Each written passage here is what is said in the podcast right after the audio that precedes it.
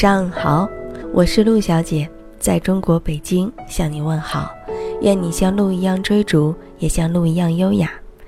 怎么样，过得开心吗？你一定听说过一句话：细节决定成败。其实想一想，我们对一个人的喜欢或者是厌恶，往往是由一些细节决定的，对吗？今天我要和你分享的这篇文章，来自于作者李月亮，有关于细节。一起来分享。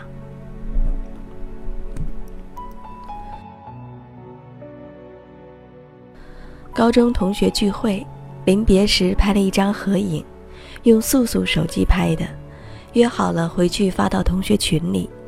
馋馋那帮没来的。然而第二天，素素把照片一个个私聊发给我们，并没有在群里晒，我有一点奇怪。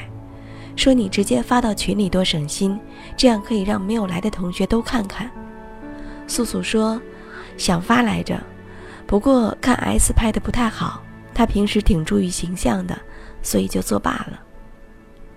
我看那张照片，素素自己倒是发挥的很好，S 呢，头发凌乱，笑得也夸张，跟他平时在朋友圈和同学群里发的自拍差距很大。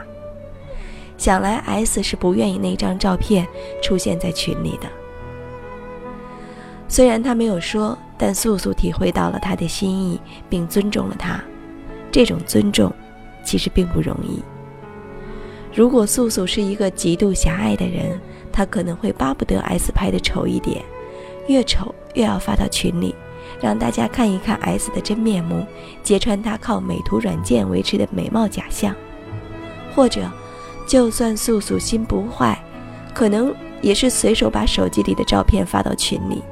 反正她自己也拍的美，反正大家也都说了要在群里晒。至于 S 会不会高兴，管他呢。很多事情都是这样。我知道这件事情会让你别扭，但我有足够的理由这么做。我做了，你没有办法怪我；我不做，你也未必会感谢我。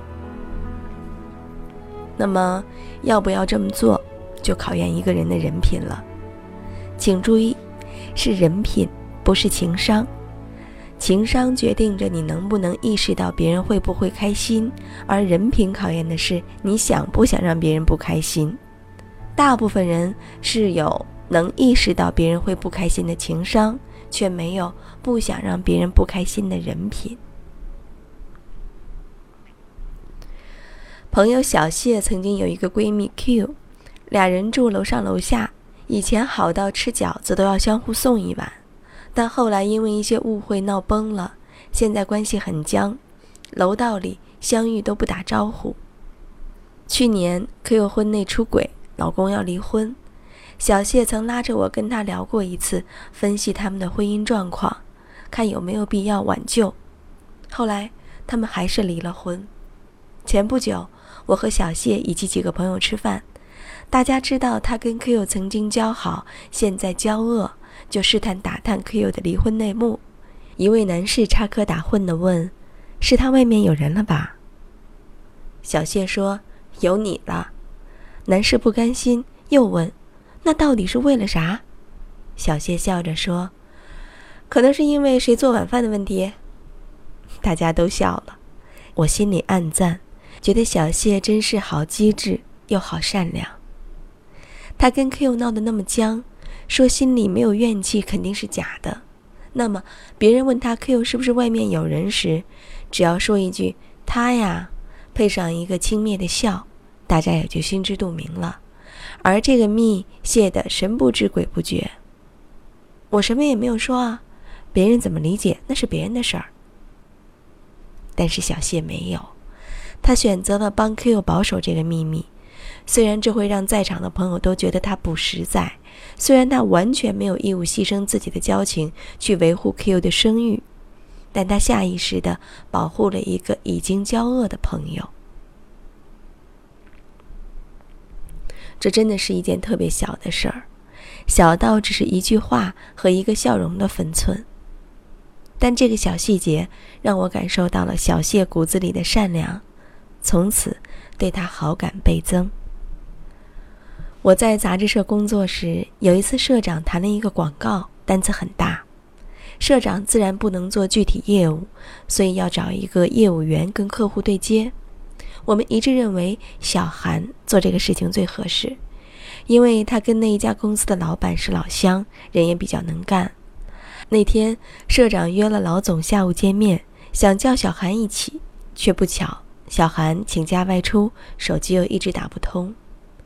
社长很急，临时喊来了另一个业务员小顾，说：“下午你跟着我去吧。”天上掉下一个大单子，小顾喜不自禁，说：“太好了，我回去准备一下。”社长说：“好。”又补充了一句：“本来小韩去最合适，他跟那个老板是老乡，现在找不到他，没办法了。”这样啊，小顾想了一下，说：“小韩有两个手机号。”他以前用另一个手机号给我打过电话，我翻翻看能不能找出来吧。十分钟后，小顾来找社长，说联系上了小韩，他下午能过来。社长很高兴，连连点头说好。小顾出去了，社长看着他关上门，回头就竖了一个大拇指，跟我说：“这孩子，这人品。”这是七八年前的事儿了。前一段时间，我和社长见面，偶然聊到小顾，我说起这件事儿，没有想到社长也是记忆犹新。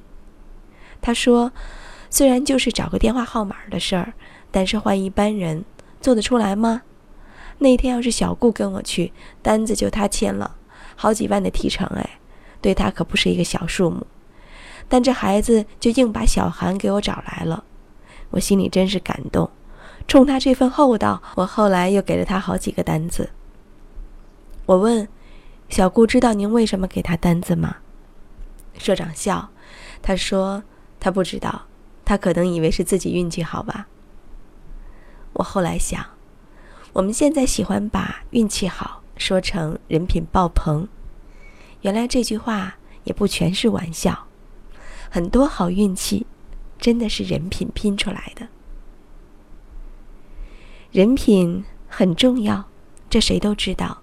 可是，在凡俗的现实里，我们其实也没有什么机会做救苦救难、博施济众的大英雄，更很少会去做杀烧抢掠、坑蒙拐骗的大恶人。一个人的人品，多半要通过琐碎的生活细节展现。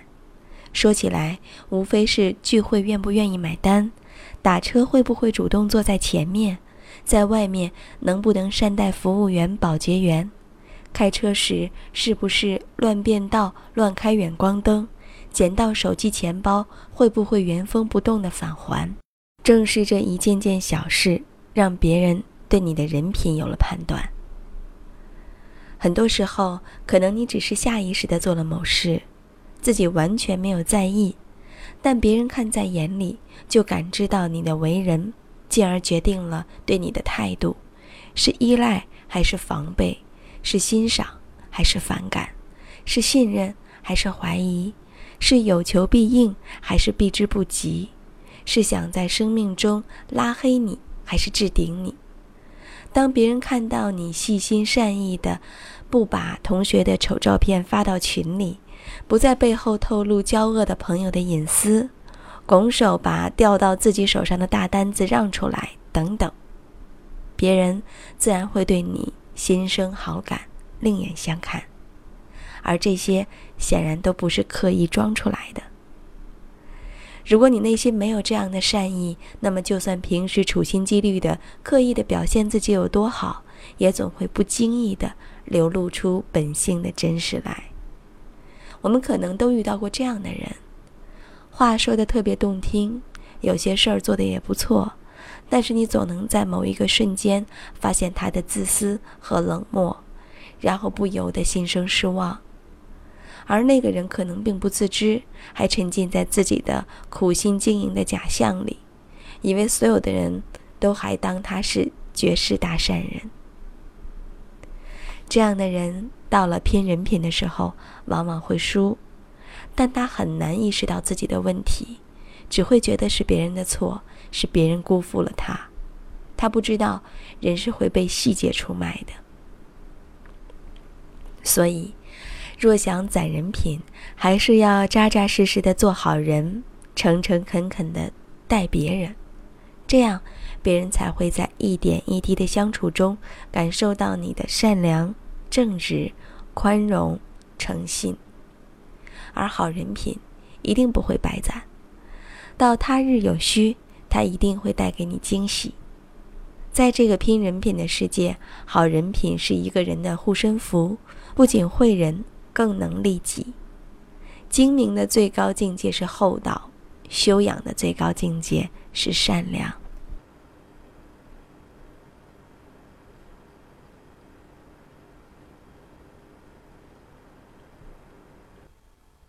文章分享完了，温和、善良、恭敬、节俭、谦逊，说到其中的善良。我觉得它是种在我们心里的一粒种子，它不是一个大而空的概念。这一粒种子，它体现的能量在于生活中的很多琐碎的小事之中，你会看出这个人的本质。就像三观一样，它不是一个概念，它体现在生活的每一句话里、每一件小事里、每一件应对小事的态度里。你说呢？我是陆小姐。在中国北京向你说晚安，愿你像鹿一样追逐，也像鹿一样优雅。晚安了。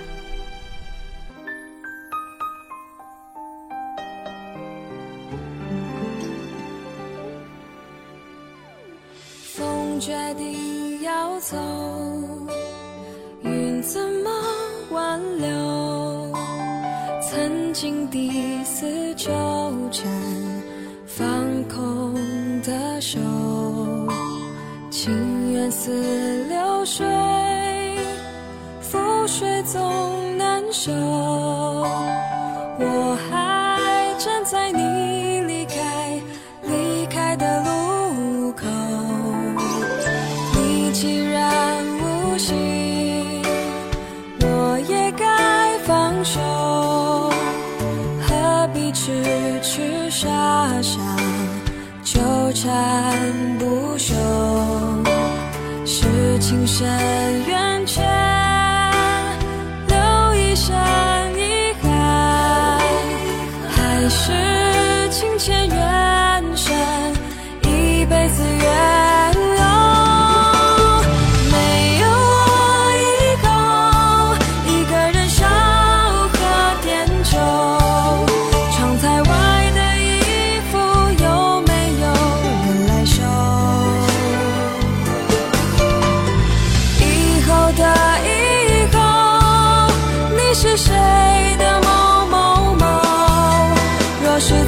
坚持